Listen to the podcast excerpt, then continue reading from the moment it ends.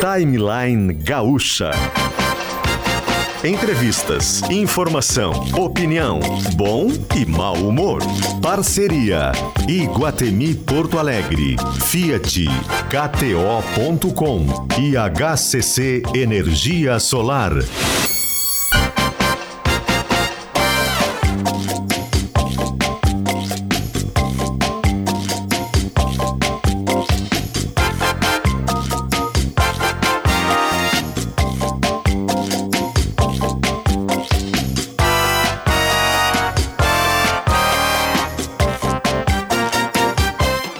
Luciano Potter e Mariana Secom. Bom dia, gente, tudo bem? Chove numa manhã de 27 graus em Porto Alegre. Chove agora. Acabei de tomar um banho, aliás, Mari. Eu ando de motoquinha, né? Falei, não, mas não vai dar nada. Tá aqui. Encharcado. Quem tá vendo no YouTube hoje, o programa vai ser desse jeito aqui, né?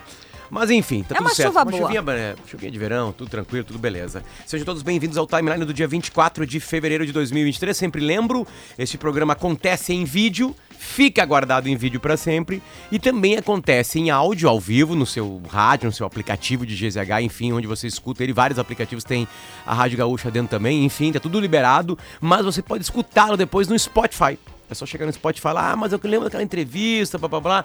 Vai no Spotify, coloca Timeline Gaúcha e você vai achar o programa por ali, certo? Mas a graça mesmo é ao vivo, porque agora são 10 horas e 9 minutinhos e aproveite a oferta Fiat Pulse com taxa zero. Faça seu test drive no SUV da Fiat. O site é ofertas.fiat.com.br. No trânsito, escolha a vida. O outro site com a gente é hccenergiasolar.com.br. No projeto Liberty, que é uma energia solar por assinatura, a HCC você adere um plano de economia mensal sem investimento e sem instalação em 100% online. O site, repetindo, é hccenergiasolar.com.br. O outro site é kto.com. Praia e verão e chuva, azar é na KTO, é onde a diversão acontece. Vai encontrar todas as ligas do mundo por ali, vai encontrar Gauchão, Paulistão, Carioca, Mineiro, Copa do Brasil, enfim, tá tudo na KTO.com, é para se divertir, certinho? Também com a gente o Jurassic Rex Park do Iguatemi, é um, espécie, um espaço interativo animal. Os ingressos são lá e vão até 12 de março. São várias atrações, além das óbvias atrações do Iguatemi, um dos maiores shoppings do Brasil, né? Tu encontra qualquer tipo de loja por lá. Enfim, vai no Iguatemi. Ontem eu precisei resolver uma coisa de internet no Iguatemi, uma coisa de, de relógio no Iguatemi e ainda tomei um café. Iguatemi, tudo no Iguatemi. Mari, também com a gente, Stock Center, preço baixo com um toque a mais. Perdendo força ou indo rápido demais na hora H, Augusto Silveira. Clínica Alfamento. Responsabilidade técnica Cris Greco CRM 34952. Em todo projeto e obra cabe um arquiteto, uma arquiteta KURS. É o Conselho de Arquitetura e Urbanismo do Rio Grande do Sul. E Gramado Summit, o Festival do Futuro, 12, 13 e 14 de abril de 2023. E o timeline, num desses dias aqui, estará lá contando como é que tá tudo acontecendo, certo? Vamos dar o jazz para o para KURS? Mari. Olha, Potter, desde ontem, o principal assunto do Rio Grande do Sul tem sido essa situação que a gente contou bastante no timeline ontem, que é na Serra Gaúcha. Ontem, durante o programa, nós falávamos em mais de 100 trabalhadores resgatados em condições análogas à escravidão em Bento Gonçalves. E esse número, Potter, não para de subir. Já são 215 pessoas que foram resgatadas em condições análogas à escravidão, participando tanto da colheita da uva quanto também do abate de aves Bate em. Bento Gonçalves. Não só a colheita da uva, tá? Isso é importante a gente destacar. E essa, Potter, é inclusive ah, é, o maior, é o maior resgate em número de pessoas em situações análogas à escravidão da história do Rio Grande do Sul. Nunca houve um resgate com tantas pessoas envolvidas. A nossa reportagem está desde cedo em Bento Gonçalves.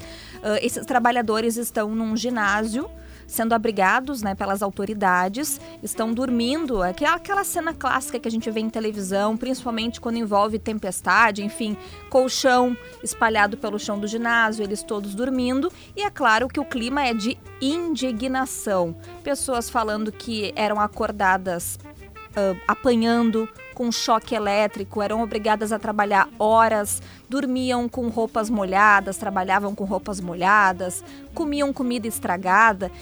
E outra coisa que me choca e que me lembra um pouco da situação de São Sebastião, no litoral de São Paulo, esses trabalhadores eram obrigados, Potter, a comprar a comida deles num mercadinho. E aí, adivinha só? Os preços eram exorbitantes. Então, eles estavam ainda tirando dinheiro dessas pessoas. Daqui a pouquinho, vai conversar conosco uh, uh, uma representante do Ministério Público do Trabalho, a coordenadora da Procuradoria do Trabalho no município de Caxias do Sul. Ela está acompanhando essa investigação, mas antes a gente vai a Bento Gonçalves, onde a repórter Aline Ecker acompanha a situação desses trabalhadores que agora, Potter, estão na agonia esperando o quê? Receber o dinheiro e voltar para casa. Aline, bom dia. Bom dia, bom dia a todos.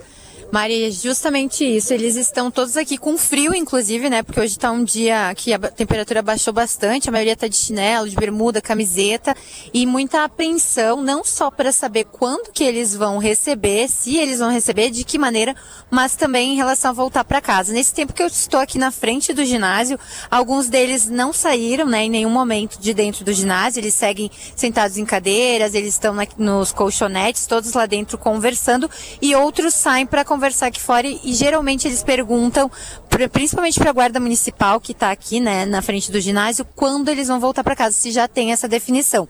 Por volta das 9h40, o Ministério do Trabalho e Emprego começou a chamá-los por ordem alfabética para dentro dos ginásios que estavam fora, procurando eles, né, pela letra A, porque eles estão sendo cadastrados, passando o número de conta, todos esses dados, para fazer também a conta de. Eles vão contabilizar quanto, quanto eles vão receber e também ter esses dados em mão já, mãos já para quando a empresa, então, acertar né, esses valores. A expectativa é que essa empresa acerte esses valores com eles e eles também ainda esperam a definição de quando eles voltam para casa. São 215 pessoas abrigadas até o momento aqui no ginásio. Destes 215, eu apurei agora há pouco que oito são gaúchos. Um deles é de Montenegro e os demais são aqui da, da, do estado, mas todos os outros, né, a maior parte desses, das, desses trabalhadores, eles são da Bahia. Eu conversei com um deles antes, a gente Tava, tava pegando mais detalhes com ele agora. Ele tinha uma proposta em Salvador, onde ele mora, é um homem de 37 anos, para trabalhar de carteira assinada. Mas ele disse que quando a informação chegou até ele, que foi uma, uma, mulher, uma mulher da Bahia que já tinha trabalhado, não na safra da uva, mas tinha vindo para cá e acompanhado a safra, mandou então informações de que tinha visto um link, de que estavam contratando para trabalhar na safra e que o salário era de 4 mil reais. E ele disse que quando ele conversou com o empresário que foi preso, né, e depois solto após pagar a fiança, a conversa dele era tão franca, tão sincera que ele veio. Ele desistiu desse emprego de carteira assinada e veio para cá. Ele disse que ele, justa, que sinceramente ele não tem mais vontade de nunca mais de vir para o Rio Grande do Sul, porque ele está muito traumatizado. Ele tem um corte no supercílio, né? Ele foi um dos que acabou assim sendo agredido em alguns momentos e ele disse que ele não vê a hora então de voltar para casa, de ver a família dele, a esposa, os filhos e de estar tá na cidade dele. Olha, é uma Só situação imagina. absolutamente lamentável. Né? Agora o frio, ainda por cima. É. Né? O frio. Enfim, uh, uh, quem vai pagar? É a empresa contratada? É só ela que vai pagar?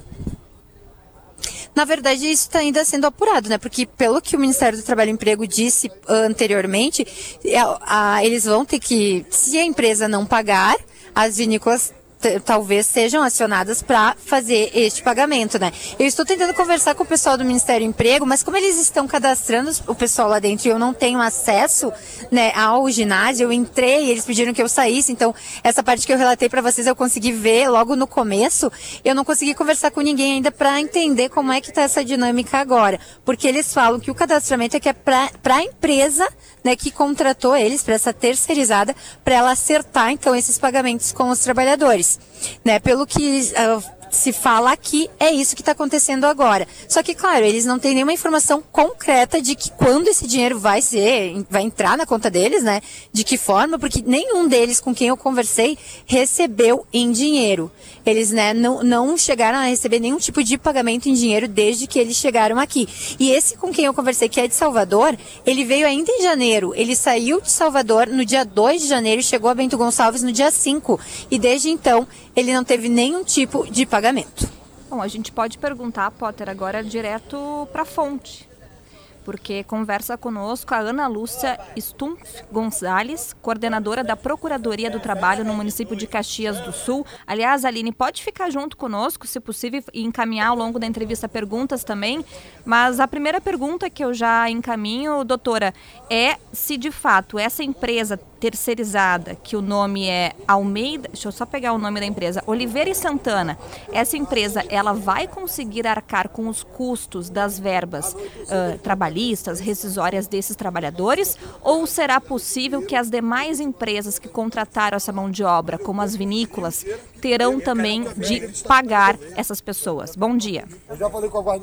Muito bom dia, bom dia a todas as pessoas que nos escutam, obrigada pelo espaço. É, enfim, na, nesse momento a gente trabalha uh, para que a empresa contratante direta uh, faça esses pagamentos. Né? Nós já fizemos, inclusive, a apuração de todos os CNPJs que estão uh, relacionados com as mesmas pessoas, né? a gente chama isso de grupo econômico, para fazer essa responsabilização. Estamos em contato direto com os representantes dessa empresa para a gente fazer uma audiência ainda hoje e formalizar uh, uma, um termo de ajuste de conduta, né, para uh, que fique formalizado isso, né, tudo por escrito, né, como que vai se dar esse pagamento e a garantia do retorno desses trabalhadores para sua origem. A gente também já está orientando no sentido de uh, contratação né, da, do transporte, de custeio da alimentação dessas pessoas durante todo o período do transporte até as suas localidades de origem e também a forma como vai ser feito esse pagamento, porque a gente também tem que ter esse cuidado né, de que o pagamento seja feito de uma forma que garanta a segurança das pessoas, né, que elas possam chegar em casa com, com esses valores integrais no bolso, né? Uh, sem, sem correr nenhum risco. Então, tudo isso está sendo levado em conta agora e, como vocês já, tem, já, já relataram, né, a fiscalização do trabalho está ali uh, cadastrando todo mundo. A gente tem algumas situações de pessoas uh, sem documentos, também vamos ver o que, que, é possível fazer para que elas recebam da forma mais segura também. Enfim, tudo isso está sendo providenciado, mas a nossa expectativa é de que a própria empresa contratante, essa intermediadora de mão de obra, arque com o custo o quanto antes. Ah, doutora, a, a, grande dúvida da audiência, a nossa grande dúvida, enfim, né? As pessoas trabalhavam na colheita ou no abate de frango e esses frangos e essas uvas é, acabam em produtos. É, esses produtos são linkados a grandes potências uh, do Rio Grande do Sul. Empresas gigantes, centenárias, algumas delas, né? É, o que, que vocês já conseguiram descobrir de responsabilidade ou não e somo a primeira pergunta, é, o quanto de proatividade há dessas empresas agora? É, nesse momento a gente está fazendo essa apuração de quais seriam as, as empresas uh, beneficiadas com essa mão de obra, e isso está sendo feito de várias formas, seja pelos depoimentos que a gente já tomou e ainda está tomando, seja pela documentação que está sendo uh, requisitada da empresa que, que era contratada, né? Tudo isso está sendo compilado para a gente ter uma noção de realmente quantas empresas beneficiadas uh, uh, existem, né? Uh, nesse momento, as pessoas resgatadas, elas são todas oriundas do trabalho da, da colheita de uva mesmo, né? Do, da questão do, do frango, a gente ainda está em apuração, não okay. teve definição de resgate de pessoas trabalhando na o que a gente chama de apanha, né? Uh, do frango. Mas sim, com certeza as, as empresas tomadoras, né, beneficiadas do serviço, elas precisam ter a, a, consciência da necessidade de verificação de toda a cadeia produtiva, né? A gente não pode uh, imaginar que apenas ao contratar um serviço termina aí a responsabilidade, né? É preciso verificar se essa prestadora realmente está entregando aquilo que ela prometeu, né? Se foi pago um determinado valor para cada trabalhador, uh, é, para que fosse destinado para que essa pessoa tivesse uma alimentação decente, uma moradia decente, pelo menos uh, um fiscal precisaria ter uh, verificado, né, por parte da empresa contratante, uh, como estava a condição né, dessas pessoas alojadas, se realmente isso estava sendo entregue, né? Isso então, é um ponto... existe sim essa responsabilidade. Para não fugir na, na, na segunda parte, e agora a proatividade dessas empresas grandes? Elas estão ajudando, elas estão é, é, é, colaborando ou elas estão esperando? Olha, nesse momento é, é, uma pergunta que eu não, não sei de responder, porque a gente estava é, ontem o dia inteiro fazendo a, as escutas, né, ouvindo trabalhadores, fazendo as diligências, é, comparecendo no, no, no escritório da, da, terceirizada, no alojamento, estivemos no alojamento também, então realmente não tivemos tempo de, de receber esse contato, não, não sei realmente se, se houve essa tentativa de contato, eu pelo menos não recebi, né, mas também é, não posso dizer que não houve, porque realmente a gente não estava disponível para receber esse contato, nós estávamos ali uh, diretamente no, no front, digamos, né?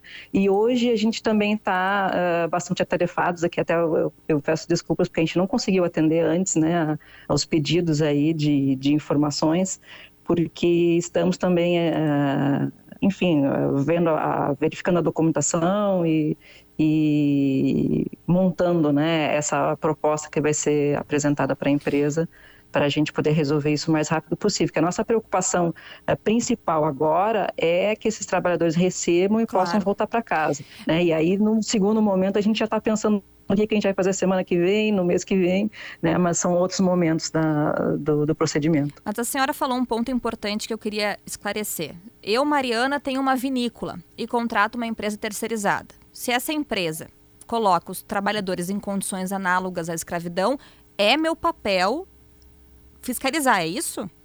Eu tenho Sim, o dever de fiscalizar. Exatamente, a gente chama isso de responsabilidade da cadeia produtiva, né? Eu preciso me responsabilizar. a gente já viu muitos casos desse relacionado à indústria têxtil, né? Grandes uhum. varejistas de indústria têxtil que já foram responsabilizadas por uh, trabalho em, em, condições análogas à escravidão, uh, de uh, é, pequenas tecelagens, empresa, exemplo, no empresas gigantescas, Paulo. né? Empresas gigantescas, Exatamente, empresas mundiais. Né? multinacionais, né? exato. Então isso, isso já aconteceu em várias indústrias, né? É, não sei se é uma novidade na indústria do vinho, no Brasil sim, mas em outros países a gente sabe que também ocorre essa situação, né? Com migrantes uh, de outros países, então uh, é um problema mundial, né? E o Brasil não está livre disso infelizmente, a gente tem uh, uma situação, claro, de, de desemprego, de crise econômica, que é um facilitador desse tipo de aliciamento, que as pessoas precisam trabalhar, né? Muitas uh, das pessoas que a gente ouviu disseram que não têm oportunidade de trabalho uh, no seu local de origem, e isso é uma regra, né? Geralmente a pessoa não migra atrás de trabalho se ela tem condição de ficar no seu local de origem, Sim. com a sua família, né, com as suas raízes. Isso, isso é natural. A, então, a nossa... ter essa preocupação realmente. A nossa reportagem apurou que essa empresa, Oliveira e Santana, que é a empresa terceirizada que trouxe os trabalhadores da Bahia, essa empresa já atuava em Bento Gonçalves há 10 anos. E ela também, segundo a nossa reportagem, tinha documentação registrada. O que, que vocês já conseguiram apurar uh, sobre a situação legal dessa empresa. Era uma empresa regularizada de fato? Os contratos que eram feitos com as vinícolas estavam corretos ou eram contratos daqui a pouco que tinham brechas, tinham problemas? O que, que vocês já verificaram em relação a isso? É, os contratos a gente está aguardando, né? Foi feita a, a, requisição e a gente está aguardando essa documentação para termos acesso integral a ela. Uhum. E aí vai ser feita essa análise, né? Mas em princípio, sim, é uma empresa regular com CNPJ ativo, com possibilidade de emissão de nota fiscal. É, só que são, como eu comentei, são vários CNPJs relacionados ao mesmo grupo econômico. Essa voz é da coordenadora da Procuradoria do Trabalho de Caxias do Sul, doutora Ana Lúcia Stumpf Gonçalves. Os, o próximo passo, a senhora falou imediato, é ajudar as pessoas que estão no ginásio em Bento Gonçalves, 215 uh, uh, numa espécie de pente fino, vão surgir outros alojamentos é, precários? Uh, é, se tem. Começou a chegar informação de outros locais, enfim. Porque o número de ontem era 120. Já, Já cresceu 105 pessoas. 215, é. é. um pouquinho mais que isso, enfim. O que, que a senhora pode dizer para a gente disso? Vai, vai, vai, vão surgir novidades? E infelizes novidades? Olha, é, pode acontecer sim, até porque como é um caso de bastante repercussão, as pessoas é, ficam sabendo e às vezes vêm né, até o, o, o, ginásio relatar essa situação também. Ontem também, quando a gente estava no alojamento, vinham pessoas uh, de outros locais para relatar uh, situações similares. Então, é, tende a gerar uh, novas denúncias até de outras situações de outros empregadores. Né? A gente verificou isso, por exemplo, em situações de denúncia de trabalho escravo doméstico, que uma denúncia acaba se tornando várias, porque as pessoas tomam conhecimento da situação na mídia, se dão conta de que aquilo é um problema, de que não é normal e de que precisa ser denunciado, e isso vai gerando um efeito de novas denúncias. Então, é bastante natural acontecerem é, novas denúncias na região depois de uma grande repercussão. Ah, ah, vocês visitaram os locais, né? O que a senhora pode relatar mais para a gente do que vocês Isso é viram? Importante. É, o alojamento que a gente teve a oportunidade de visitar, realmente, eu nem sei se ele é digno de se chamar assim, né? Porque era realmente um, um, um local de, de, depósito de pessoas, assim, uma situação é, é até difícil. Tinha é difícil banheiro? Falar, sabe? Tinha, mas tenta, é, tenta a relatar pra gente, horrível, assim, Tenta né? relatar pra gente. O cheiro, principalmente, né? Um, um cheiro é, de, de, de algo estragado, sabe? De um cheiro de, de um local difícil de respirar, onde não circula o ar. Uh, bem, bem desagradável mesmo. É difícil imaginar uma pessoa podendo ter uma noite de sono depois de um dia de trabalho intenso num local daqueles ali, sabe? Realmente e, é e, muito dramático. E os objetos de violência? Os objetos que hum, causavam uh, violência? É, não tive acesso, não, não verifiquei. Eu sei que, que a Polícia Rodoviária Federal, uh, enfim, fez alguma Uma arma operação de choque pra, foi pra, apreendida. Exato, para é. apreender, exato, mas a gente não teve acesso a esse material, uh, até porque a, a, nossa atuação né, no Ministério Público do Trabalho é voltada a questão uh, das garantias do trabalhador, da trabalhadora, do cumprimento uh, das leis trabalhistas. A questão criminal já é atendida por um outro órgão, que Sim. é o Ministério Público Federal. Então, o, o Procurador da República uh, responsável pelo caso é que certamente vai receber esses relatórios com a descrição desses, e, desses artefatos, pra, até para configurar o crime, né? Que existe também o é, crime de é, redução à condição minha, análoga de escravidão. Era a minha próxima pergunta, assim, que tipo de relato relatos Sim. vocês já ouviram desse tipo de violência? É, porque tem a violência que a senhora já relatou para a gente, que é essa violência da, da, de não conseguir chamar de alojamento local, mas tinha violência física também. O que, que as pessoas já estão relatando?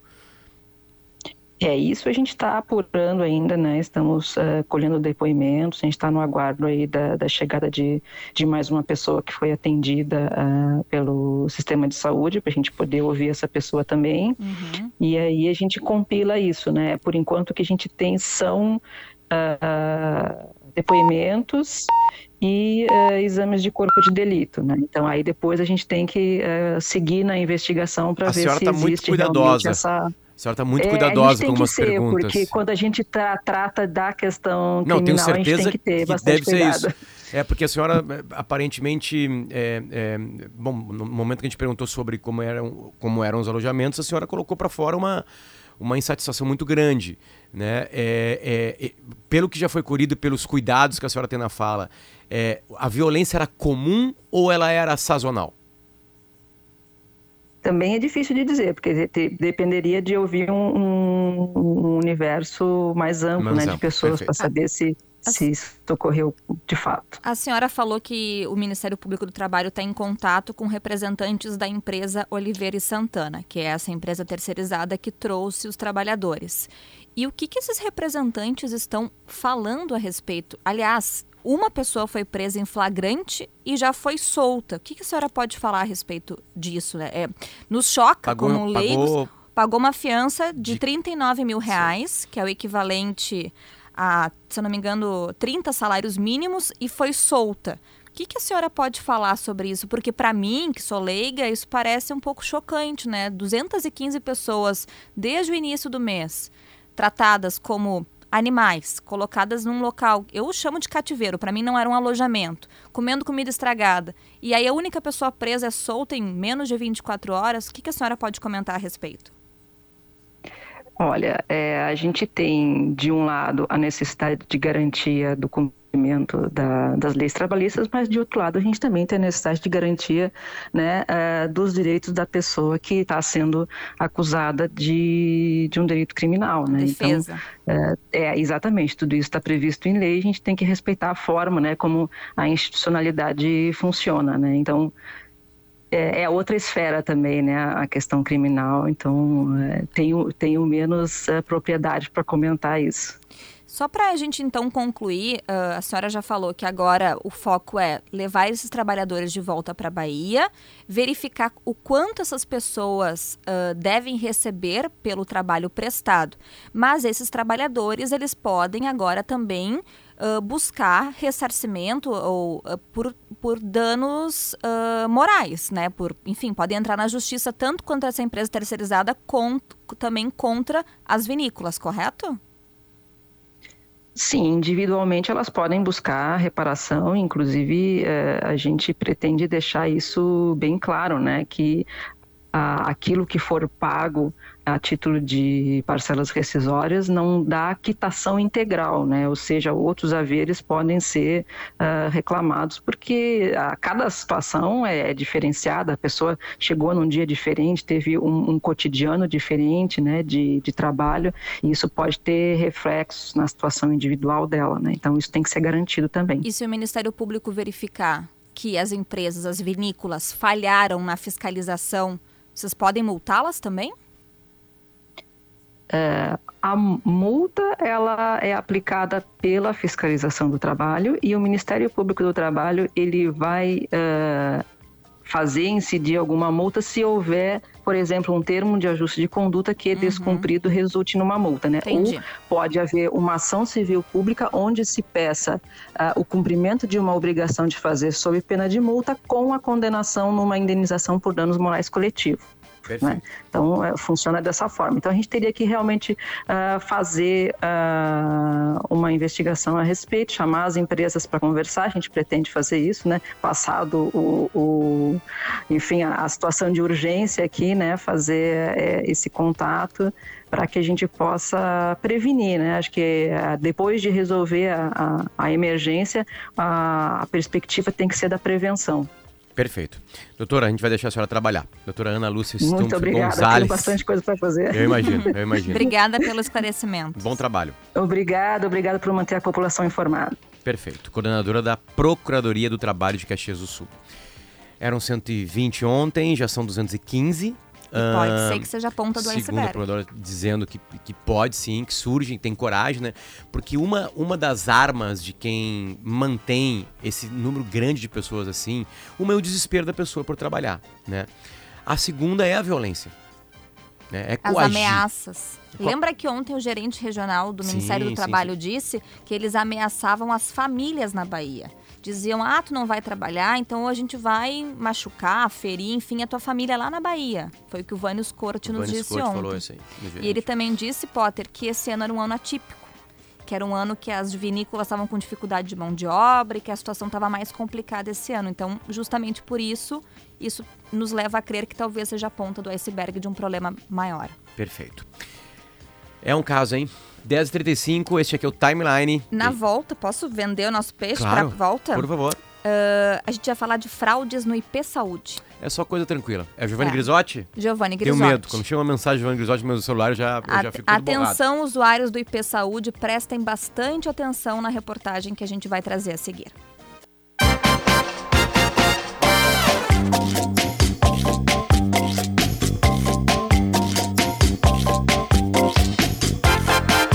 Volta, 10 horas e 39, 10 horas e 40 minutinhos, 20 minutinhos para as 11 horas da manhã. Chove em Porto Alegre, temperatura agora é de 28 graus e a gente volta junto com o Fiat Pulse, o SUV que pulsa com você.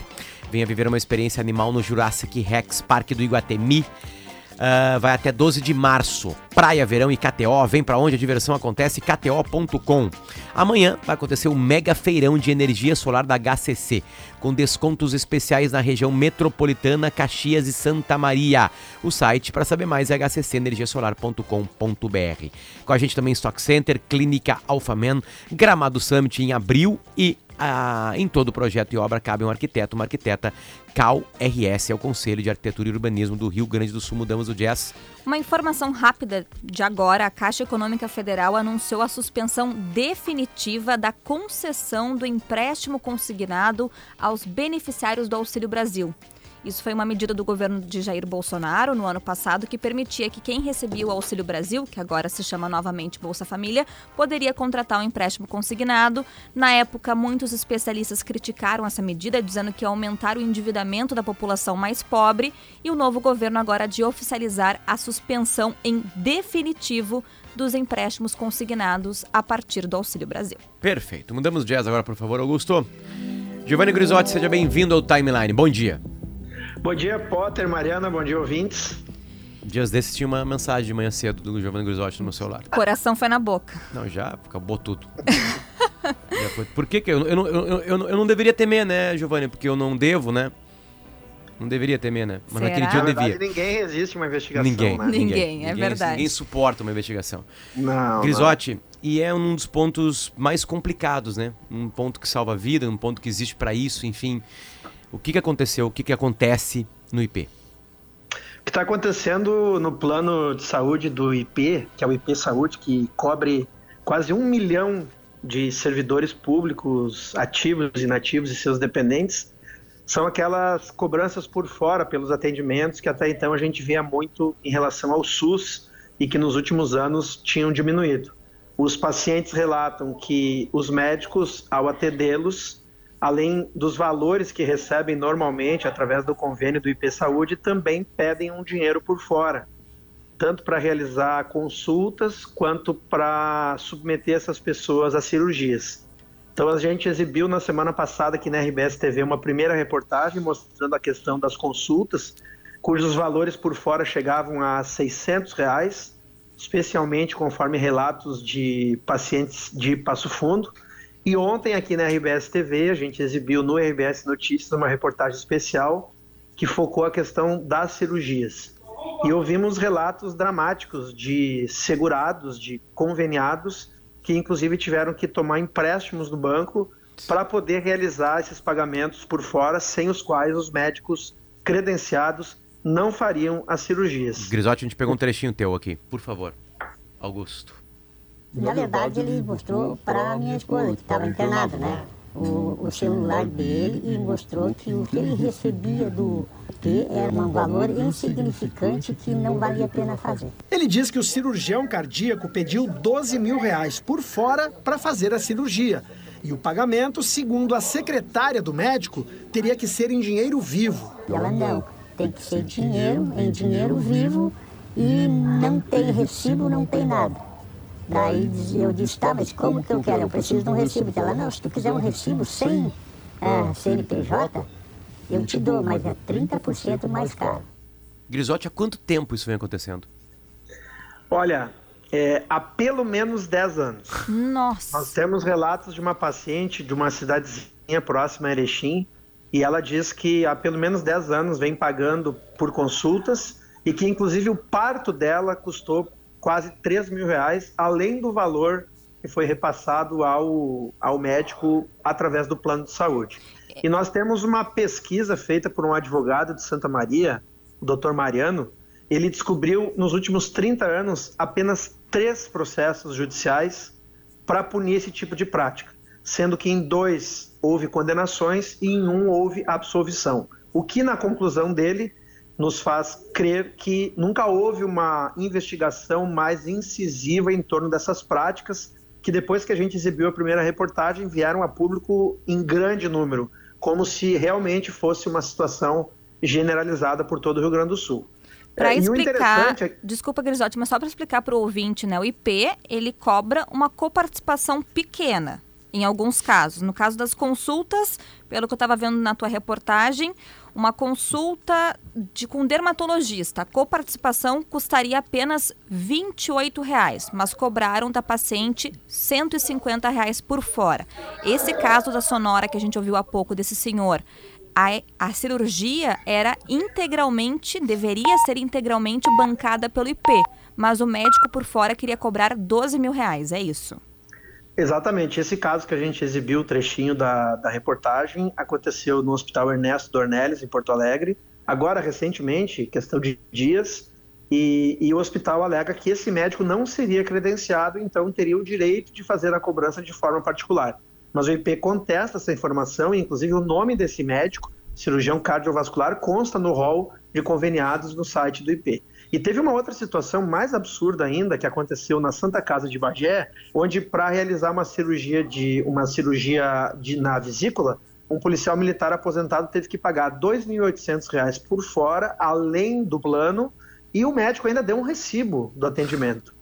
E isso ensejou a abertura de um inquérito. Essa pessoa foi na polícia ontem em Bagé, registrou uma ocorrência e a Delegacia de Combate à Corrupção de Porto Alegre então vai abrir uma investigação e chegou até a divulgar um número para que os, as pessoas pudessem, possam fazer denúncias. Enquanto que o IP alega que no ano passado descredenciou 15 médicos, é, aliás, suspendeu 15 médicos por suspeitas de cobranças indevidas, mas ao mesmo tempo reconheceu que desde que foi criada uma ouvidoria pela atual gestão do IP em maio do ano passado, houve 138 denúncias, mas nenhum caso foi encaminhado à polícia ou ao Ministério Público.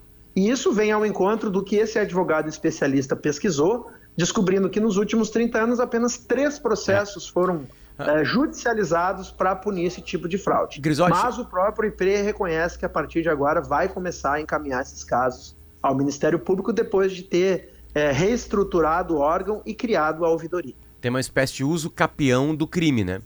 Uh, o quanto eu consigo pegar, Grisotti, de que as pessoas não sabem que estão sofrendo um crime?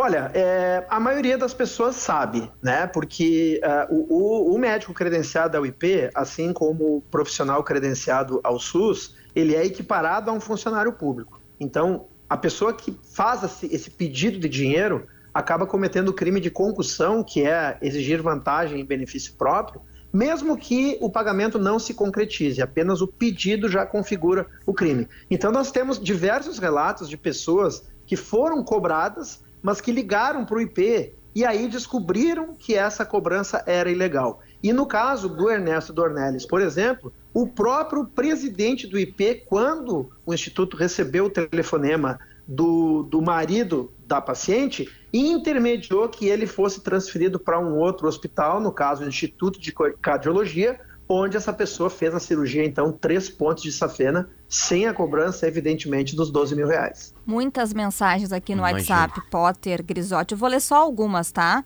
Tem médico cobrando taxa extra nas consultas pelo IP, no mínimo 50 reais pago mais de mil reais de P, além de toda essa cobrança extra, porque nunca consigo marcar consulta, só se pago por fora.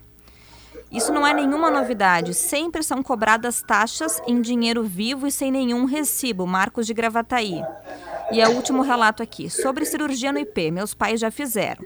Beira a inocência se surpreender com essas cobranças que sempre foram feitas. É simplesmente impossível conseguir uma cirurgia pelo IP sem pagamento por fora. Ou paga ou morre. Gia de Venâncio Aires. Que que, os, que que eu vi que tu falaste com os Simers também, né? Qual é o entendimento do IP, Grisotti? Por que, que o IP e também os Simers acham que os médicos estão agindo dessa forma corrupta? Realmente, Mariana, a gente entrevistou o Dr. Marcos Rovinski, que é o presidente do Sindicato Médico do Rio Grande do Sul, e ele não quis entrar no mérito dessas cobranças. Afirmou que desconhecia esses pagamentos por fora, mas ressaltou os valores baixos uh, que são repassados aos médicos pelos procedimentos. Citou o exemplo, inclusive, de uma diária para acompanhamento médico num hospital, que chegaria a 30 reais. Por uma consulta, um médico recebe cerca de 60 reais. É, e diz que está lutando para que esses honorários é, sejam aumentados. E essa é, esse é o principal argumento dos médicos quando tem que explicar aos pacientes, é, pelo menos é o que eles dizem, essas cobranças indevidas. E o IP, por sua vez, diz que está trabalhando para tentar melhorar essa remuneração, mas entende que uma coisa não justifica a outra, Claro né? que não. E que isso é considerado crime e como tal tem que ser tratado. Porque se o médico realmente é, acha que o valor é muito baixo, simplesmente ele pode se, se descredenciar. E no caso, por exemplo, da especialidade eh, citada na reportagem do Ernesto Dornelles, existem 19 cirurgiões cardiovasculares credenciados em Porto Alegre. Então, quer dizer, há interesse da classe médica em eh, eh, eh, realizar esse tipo de convênio com o IP. O que não pode haver, segundo o próprio IP, é a questão da cobrança por fora, que é considerada criminosa e ilegal. Né? Geralmente, Grisotti, uma matéria tua é o começo de um processo, né? Qual que tu acha que vai ser o próximo passo?